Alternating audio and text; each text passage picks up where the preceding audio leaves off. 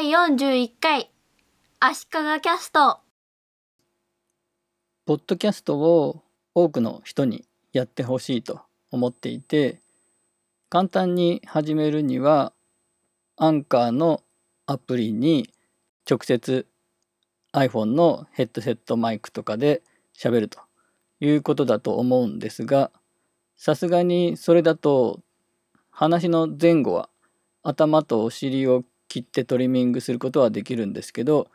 途中で長く無音の部分が喋ってない部分の長いところを詰めていくみたいな編集が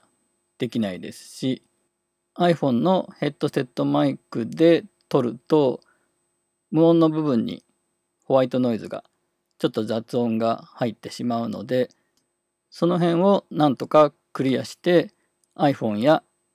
iPad で録音ができないかなと考えています。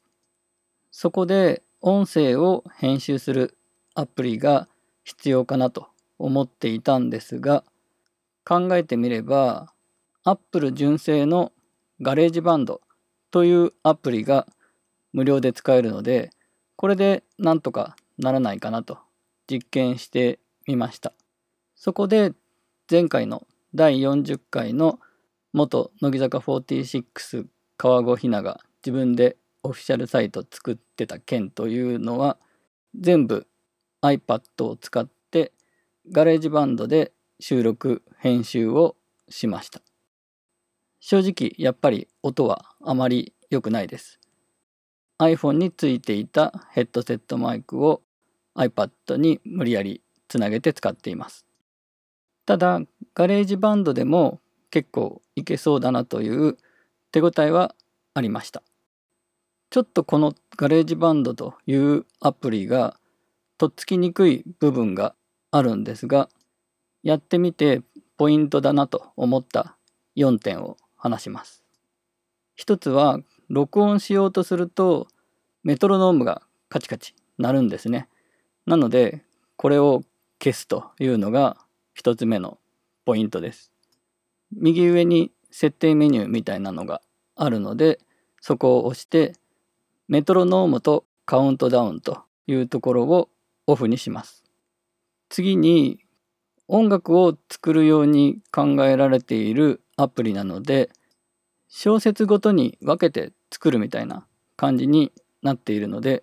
そのまま収録していくとどんどん複数の小説に分かれていってしまうんですね。これはタイムラインの右端の上にプラスのマークがあるのでそこを押してソングセクションというところでセクションの長さを自動というふうにすれば自動で長い時間取れるようになってセクションの長さが自動で伸びていくというふうになります。3つ目はマイクのノイズを減らす無音部分のノイズを減らすためにノイズゲートという機能があります。マイクの入力レベルを変えられるようになっていてその入力レベルを変えるバーの右上にプラグのようなマークがあってそこを押してノイズゲートをオンにしてさらにどれぐらいのレベルかという調整ができるようになっています。そして最後4つ目ですがファイルとしての書き出しの仕方です。これが自力ではわからなくてすごく苦労したんですが収録して編集が終わったら左上の MySongs のところでファイルの一覧の画面に戻ってそこでまず右上の選択というところを押してファイルを選んでそして下に並んでいるメニューから共有というふうに押してそして曲というところを押すとオーディオのファイルとして保存する設定がいくつか出てくるので私は非圧縮の WAV ウェブファイルを選んで送信というふうにして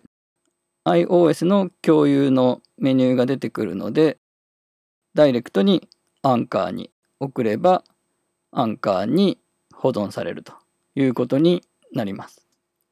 この4つのポイントが分かればあとは編集ですが編集は iMovie と同じような感じで録音された一塊の部分の前後をトリミングするか途中でブチッと分割して分割した後でまたトリミングするみたいな感じで簡単に編集ができます。結局のところマイクの品質が良ければ